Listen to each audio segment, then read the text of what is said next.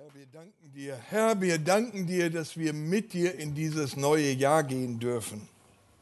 Dass du derselbe bist wie letztes Jahr, wie die ganzen Jahre zuvor und dass du es bist, der die Zukunft im Blick hat.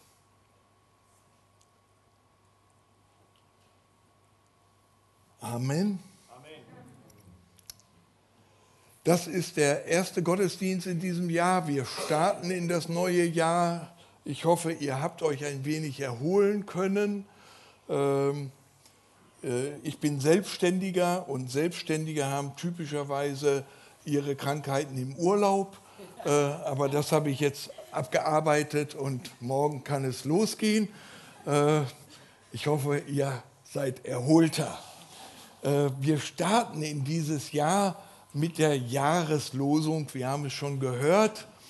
Und mein, äh, wir haben drei Kinder, äh, zwei davon, die ältesten sind zwei Jungs, äh, die, denen habe ich versucht, die Losung nahezubringen, äh, so in der Phase, wo die so Ritter und Burgen ganz toll fanden. Und dann habe ich ihnen eben erklärt, ne, das ist, wenn der Kundschafter des Königs kommt und an die verborgene Tür klopft in der Stadt äh, und der Türwächter äh, fragt nach der Losung.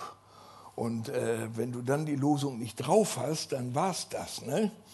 Dann bist du äh, hinweggerafft worden. Hast du aber die Losung gehabt, dann öffnen sich plötzlich dir die Türen. Und dann kannst du die Tür aufmachen. Und so eine Losung ist äh, natürlich etwas, was geheim ist, ne? was gar nicht jeder sofort verstehen kann. Ne? Wenn, wenn du heute äh, in unserer Zeit jemand zeigst, 1 Chor 1614, äh, dann guckt er dich groß an und sagt, hä? Ja? Und dann weiß er, und dann weiß er, äh, dann weißt du sofort, das ist nicht der Richtige, ne? sondern ne, der kennt die Losung nicht. Ja? Die Losung muss man drauf haben. Ne? 1. Korinther Kapitel 16, Vers 14. Ja, alle, die hier sind, die wissen das natürlich. 1. Korinther, Kapitel 16, Vers 14. Und was steht da? Da steht, alles, was ihr tut, das geschehe in Liebe.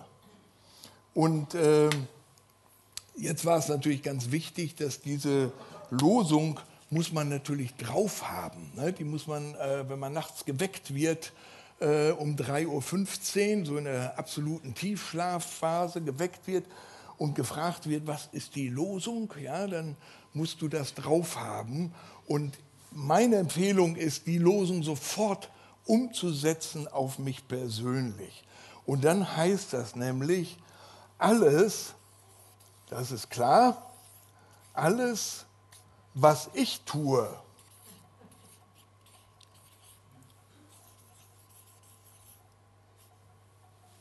soll in Liebe geschehen. Oder geschehe in Liebe. Ja?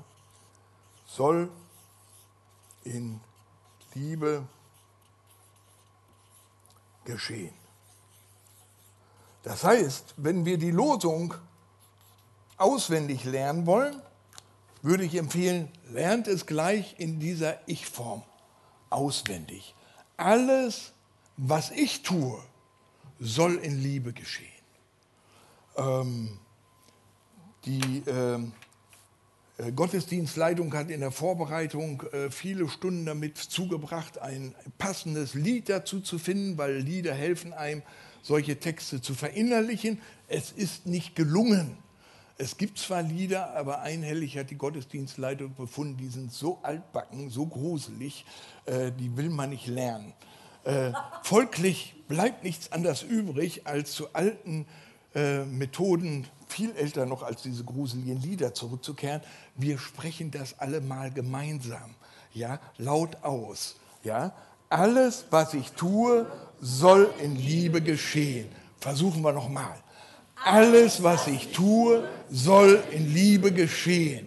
Das ist schon ziemlich gut. Und die Losung komplett heißt dann, ne, 1. Korinther 16, 14, alles, was ich tue, soll in Liebe geschehen. Und jetzt macht ihr das mal bitte mit eurem Nachbarn. Der eine sagt, die fragt die Losung ab und der andere antwortet und dann umgekehrt. Ja, macht das mal. Dreht euch mal um zu eurem Nachbarn. Prüft mal, ob er die Losung drauf hat.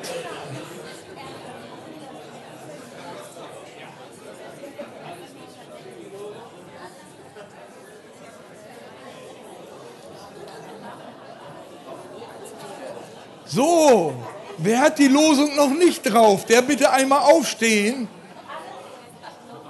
Das wäre die Gelegenheit, es laut äh, und deutlich nochmal zu wiederholen.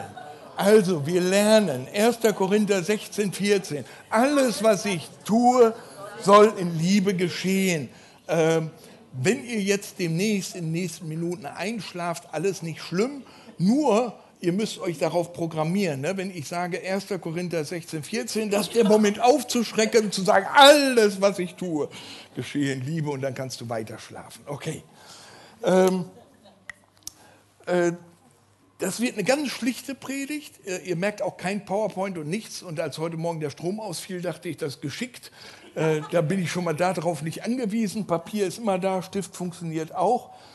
Und es gibt überhaupt nur drei Punkte. Weil in diesem ganzen Text sind eigentlich nur drei Punkte wichtig, die wir wirklich verstehen müssen. Nämlich das Alles, das Tun und Liebe. Und ich fange mal an mit dem Tun. Äh, mit dem Tun einfach deswegen, weil es das scheinbar das Einfachste ist. Ne? Ich tue was, das ist ein Tu-Wort, das ist das erste, simpelste. Ne? Zwei Buchstaben lernt man ganz früh in der Grundschule, Tu-Wörter. Ähm, Leute wie ich tun sich damit aber schwer. Warum? Weil ich bin ein Planer. Und Planer die sitzen in ihrem Sessel oder auf ihrem Bürostuhl, haben typischerweise irgendwelche Bildschirme vor sich und denken nach. Und wenn irgendwas zu tun gibt, dann denke ich darüber nach, über welche Reihenfolge, wie kann man es effektiver machen, könnte ich das durch ein Formular ab, äh, abkürzen, kann ich das irgendwie delegieren, äh, ich denke darüber nach. Und wenn ich Ne? Ihr kennt diese, wer verheiratet ist oder in einer Familie noch lebt, der kennt diese typischen Samstagsmorgen, ne? wo sozusagen so die To-Do-Listen entwickelt werden, was denn jetzt alles an diesem Samstag passieren muss. Dann plane ich die richtig durch. Und da kann es schon mal passieren, dass wenn ich fertig geplant habe, ich sage, so, jetzt ist alles klar, jetzt können wir zum Freizeitprogramm übergehen. Wenn da nicht meine Frau wäre, die nämlich eine Tourerin ist, äh, die sich nur sehr schwer damit abfinden kann, so einen Planer geheiratet zu haben und die mich ernüchternd erdet und sagt, Martin, bis jetzt haben wir noch gar nichts getan. Du hast das geplant, das ist gut, aber können wir jetzt mal die Dinge tun? Und äh, äh, ich bin da sehr dankbar für diese wunderbare Frau, äh, weil ich tatsächlich äh, durch sie gelernt habe, dass es tatsächlich viele Dinge gibt, die man einfach mal eben tut. Und dann sind sie erledigt. Die kommen auch nicht wieder vor. Deswegen macht alle Planerei eigentlich gar keinen Sinn für solche Sachen. Es gibt andere Sachen, wo Planen tatsächlich Sinn macht, aber für vieles ist einfach Tun dran. So deswegen fange ich mit Tun an, weil für mich ist das Tun wichtig. Ähm, Jetzt könnte man ja sagen, naja, Martin, das ist doch okay. Ähm, äh, wenn du nichts tust, dann kannst du es ja auch nicht falsch machen.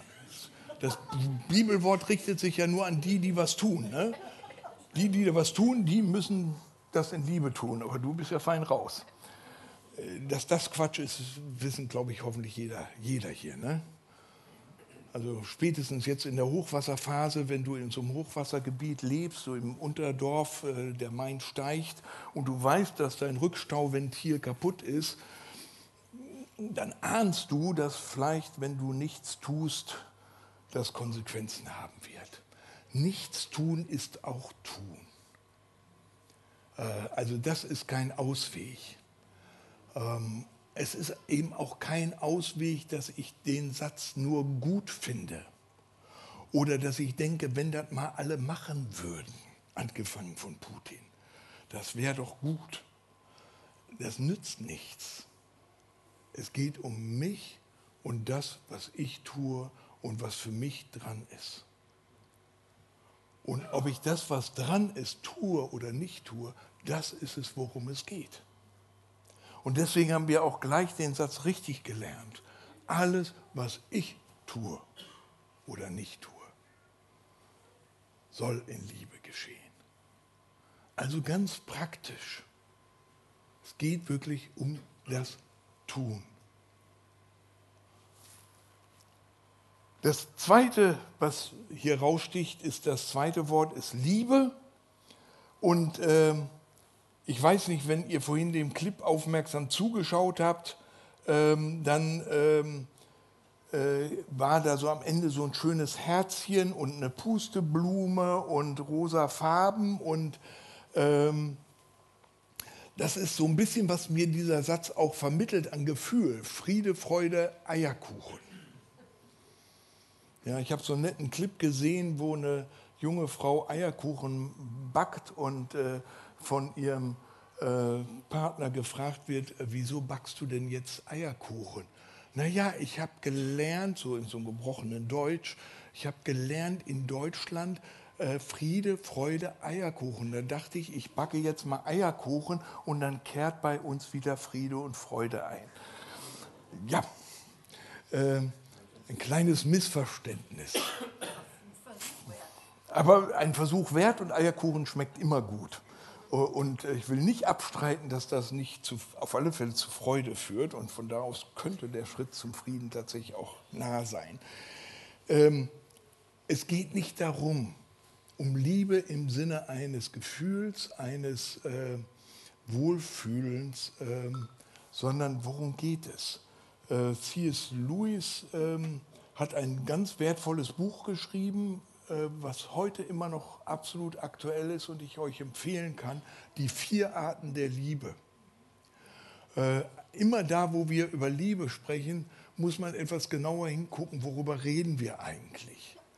Und äh, was er unterscheidet, ist, er sagt, äh, es gibt äh, die Beziehungsart, wo es um Sympathie geht. Jemand ist mir sympathisch. Ich neige ihm zu. Mir geht das Herz auf, wenn ich mit ihm zusammen bin. Wir verstehen uns. Wir können über dieselben Witze lachen. Ähm, das ist sehr leicht, äh, mit, mit ihm Dinge zu tun, äh, ja, in Urlaub zu fahren oder sonst was. Das ist Sympathie. Das zweite ist Freundschaft. Ja, eine, eine andere Qualitätsbeziehung, Freundschaft, verbindliche Beziehung, Freundschaft. Ähm, das dritte ist Eros, also ist die erotische Beziehung äh, zwischen Menschen. Und äh, dann gibt es noch das vierte und das ist die Agape-Liebe. Hinter all den vier Worten, die wir typischerweise mit Liebe übersetzen, stecken vier verschiedene griechische Worte. Und äh, es kommt immer darauf an, was steht da eigentlich wirklich an der Stelle. Und hier steht Agape. Und Agape oder Agape äh, wird, äh, ist, ist, relativ schwer zu übersetzen, weil es ähm, die tätige Liebe ist, die Barmherzigkeit, äh, die Zuwendung zum Nächsten. Das Entscheidende an der Agape-Liebe ist, dass sie nicht irgendetwas erwartet als Gegenleistung. Sie geschieht allein um des anderen willen. Ich erwarte da nichts als Gegenleistung. Ich mache das nicht um. Ich mache das nicht weil, sondern ich liebe den anderen mit Agape-Liebe, wenn ich sein Bestes suche und tue. Und wenn wir genau hingucken, stellen wir fest, das ist die Liebe, die Gott uns erweist wie Gott uns begegnet. Wenn es in erst, im Johannesevangelium Kapitel 3, Vers 16 heißt, so hat Gott die Welt geliebt, dann steht da genau diese Agape. Liebe, genau dasselbe. So hat Gott die Welt geliebt, dass er sich selbst in Jesus hingegeben hat, um uns zu retten. Er ist gekommen, nicht um uns zu richten, sondern um uns zu retten. Johannes 3. Kapitel, Vers 16 und 17. Das ist diese Liebe, über die wir hier reden. Ähm, die anderen Formen sind wertvoll. Ja, ich bin so froh, dass ich in einer Beziehung äh, zu dieser wunderbaren, vorhin schon erwähnten Frau stehe. Ähm, Ich habe große Zuneigung zu ihr. Ähm, es fällt mir leicht, mit ihr in Urlaub zu fahren. Ich habe auch eine echte Freundschaft mit ihr. Ähm, erfreulicherweise haben wir auch eine erotische Beziehung, aus der drei wunderbare, spannende Kinder hervorgegangen sind. Ähm, das alles ist da. Und das ist gut. Und trotzdem gilt mir das Wort genauso. Die anderen Arten der Liebe heißt sozusagen, erlassen mir nicht dieses Gebot. Nämlich, dass ich hm, Carola liebe mit der Liebe, die Gott mich, mit der mich Gott mich liebt.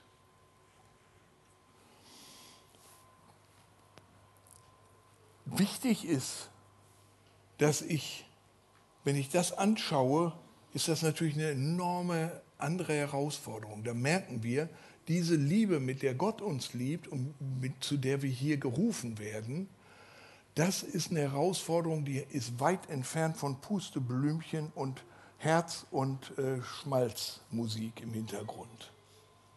Das hat damit gar nichts zu tun. Darum die Textstelle nochmal, Johannes 3, 16, 17. Er hat sich selbst in Jesus hingegeben. Er ist gestorben um dieser Liebe willen.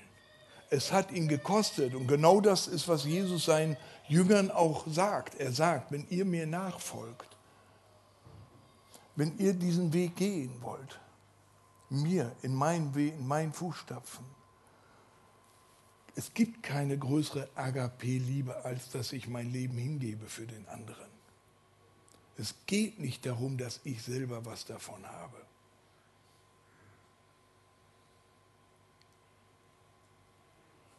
Das macht es sozusagen viel, viel nüchterner, als äh, dass man einfach denkt, toller Spruch, wunderbar, wenn sich mal alle dran hielten, wäre die Welt schön, sondern das bringt es sehr runter äh, auf ganz konkret, wie gehen wir miteinander um. Ich sage es nochmal, was heißt das ganz konkret, diese Agape-Liebe?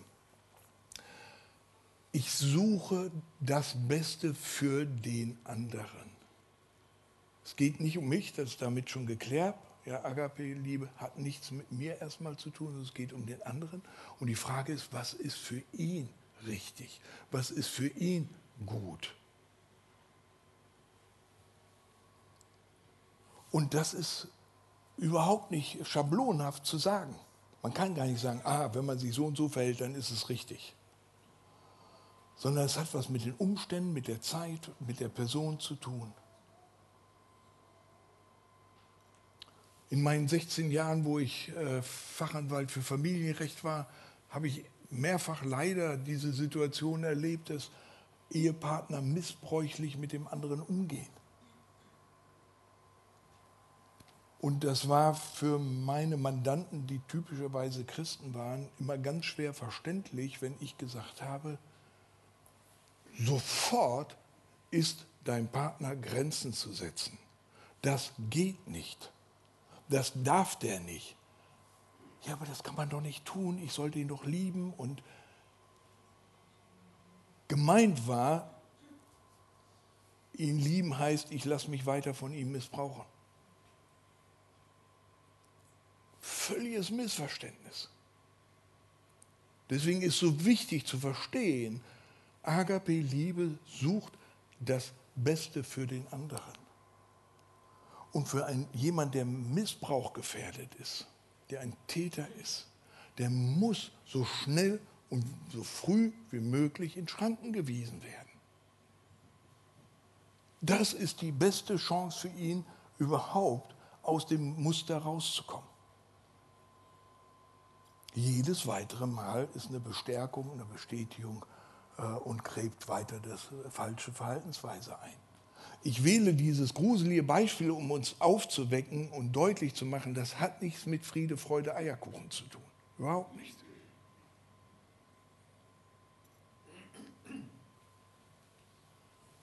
Hinzugucken, wer ist der andere, wer ist mein Nächster, was dient dem, was tut dem gut? Hast du eine Vorstellung, was deinem Ehepartner gut tut in diesem Jahr? Hast du eine Ahnung, was für ihn dran ist, was du fördern möchtest, was du stärken möchtest? Hast du eine Idee, was für deine Kinder dran ist?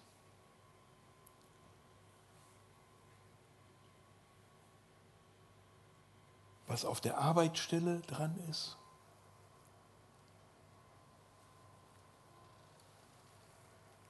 Dieses Wort ist ein Wort, was sich nicht Paulus ausgedacht hat, sondern das ist ja nur eine Konkretisierung des Liebesgebots, das uns Jesus ausdrücklich mehrfach gegeben hat. Und ich muss mich diesem stellen. Es gilt für alle Menschen. Ein ganz, ganz großer Vorteil ist, wenn ich diese Agape-Liebe erlebt habe, weil ich Gott begegnet bin. Wenn ich mein Leben Gott anvertraue, erlebe ich seine Vergebung. Da erlebe ich ja genau das, dass er, der sehr genau weiß, was ich alles gemacht habe, wer ich bin und was für ein Typ ich, also zu was ich fähig bin. Dass er mich nicht richtet, sondern dass er mich rettet. Das macht den ganzen Unterschied, dass ich angstfrei Gott begegnen kann, weil er mich auf diese wunderbare Weise liebt. Dass ich zu ihm kommen kann als der, der ich wirklich bin und ich weiß, er sieht das, er weiß das, er heißt das nicht gut. Gott hat eine sehr klare Vorstellung davon, was richtig und falsch ist. Aber er nimmt mich an. Und er ist permanent am Überlegen, wie er mich retten kann. Und wenn du das erlebst, diese Barmherzigkeit Gottes, das ist, was mich natürlich in einer ganz neuen Weise befähigt, anderen Menschen, meinen Mitmenschen, mit derselben Barmherzigkeit zu begegnen. Wir werden Botschafter an Christi Stadt, wenn wir die Liebe erlebt haben, erfahren und daraus unserem Nächsten begegnen. Mit genau dieser göttlichen Agape-Liebe. Liebe Freunde, lasst uns dem bewusst uns aussetzen. Manchmal rutscht uns das weg, manchmal denken wir, wir sind so gut drauf und wir haben es alles ganz super im Griff und dann rotieren wir um alle Sachen, die zu machen sind, die in Wirklichkeit alle gar nicht so wichtig sind. Dass wir einmal zur Ruhe kommen und neu wertschätzen. Diese rettende Liebe, unseres Gottes, die uns einlädt, die uns das Fundament ist für einen Frieden, für eine Hoffnung, für eine Zuversicht, die mich freisetzt, nicht um mich selbst kreisen zu müssen, nicht für mich selbst sorgen zu müssen, sondern hinzuschauen, was tut meinem Nächsten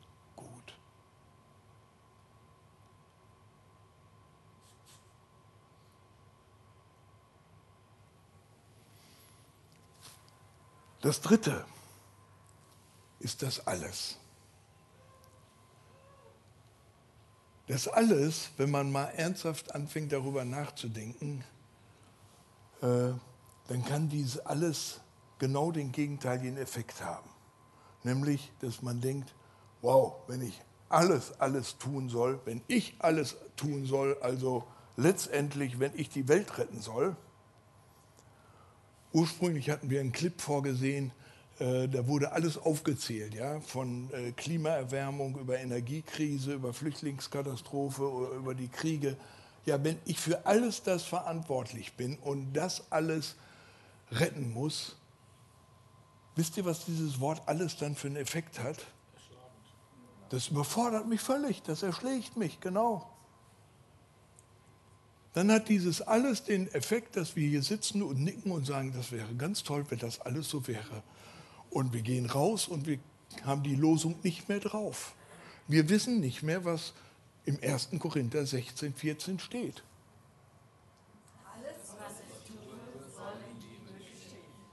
1. Korinther 16, 14.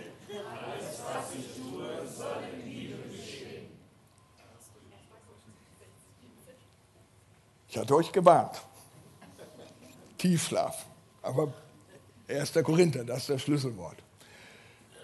Alles ist gefährlich, weil wenn alles alles ist, dann ist es nichts.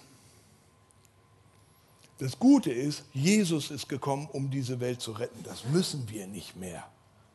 Wir müssen nicht mehr diese Welt retten. Das hat er getan. Was bedeutet denn dann das alles? Ich hole das mal ganz praktisch runter.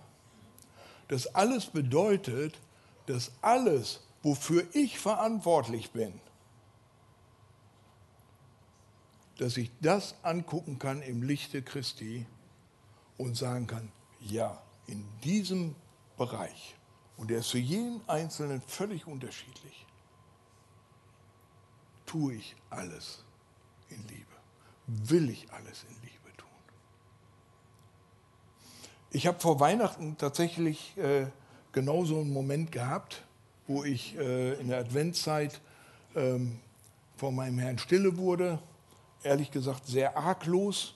Äh, ich wollte ihm einfach danken für das Jahr, was äh, absehbar ein gutes Jahr war für uns und äh, war da sehr ahnungslos.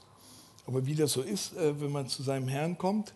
Ähm, und dann ähm, dachte ich an dieses, an, da wusste ich schon, dass ich gebeten war, über dieses Wort zu predigen und hatte das äh, so dem Herrn hingehalten, habe gesagt, naja, dann kommt ja diese Predigt. Äh, ne?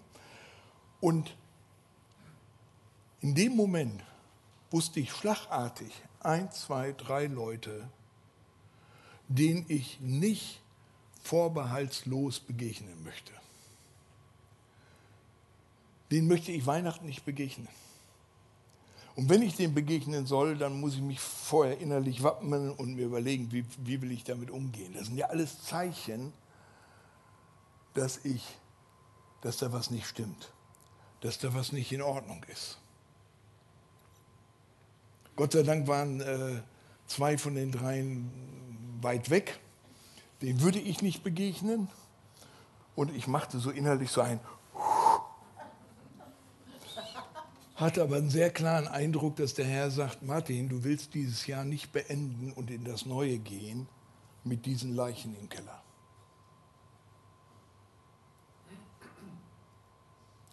Und ich bin sehr dankbar für meinen, meinem Herrn, dass er da so penetrante Finger drauf gelegt hat. Ich habe vor Weihnachten noch entsprechende Briefe geschrieben.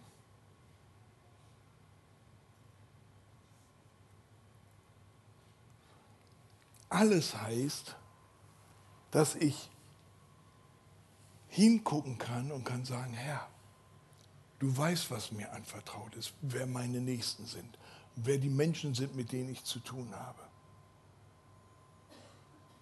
Ist in diesem Bereich, der mein Bereich ist, ist da alles in Ordnung?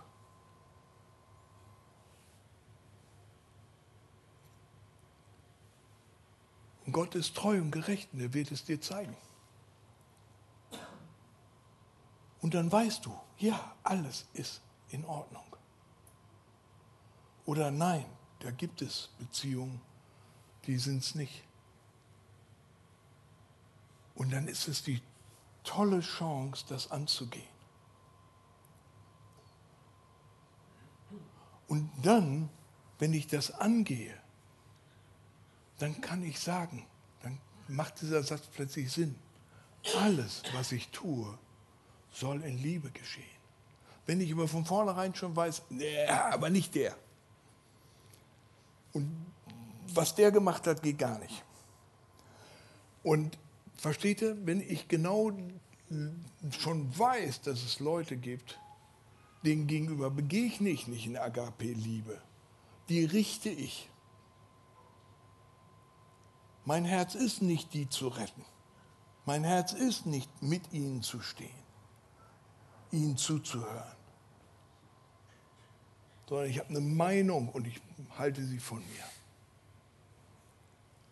Welche Freiheit steht uns zu für dieses neue Jahr 2024, wenn wir heute unseren Bereich vor unseren Herrn bringen und sagen, Herr, ist da was nicht in Ordnung? Und wenn da was nicht in Ordnung ist, dann will ich es in Ordnung bringen. Dann werde ich Schritte gehen. Das kann ein Anruf sein, das kann ein Besuch sein, das kann ein Gebet sein, das kann notwendig sein, einen Brief zu schreiben. Aber ich werde Schritte gehen. Und die Frucht ist, dass wir in dieses neue Jahr reingehen, in Freiheit. Es ist so entlastend zu wissen, dass, soweit es an mir liegt, es keine Beziehungen gibt, die nicht in Ordnung sind. Ich gebe mich keinen Illusionen hin. Das heißt nicht, dass der Weltfrieden deswegen sofort da ist.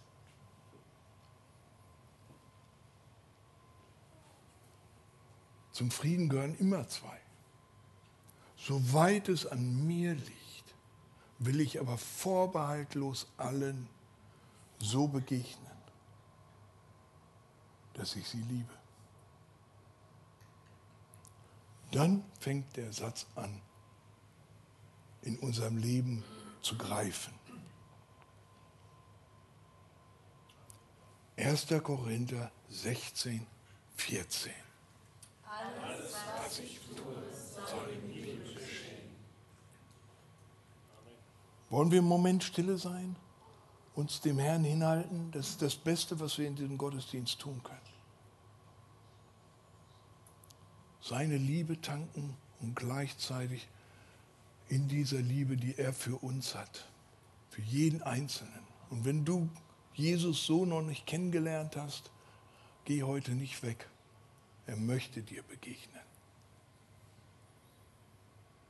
Denn so hat Gott die Welt geliebt und liebt sie bis heute, dass er sich selbst hingibt in Jesus, uns zu retten, nicht zu verurteilen. Lasst uns einen Moment uns hinhalten und frag deinen Herrn, ob irgendwo Handlungsbedarf besteht.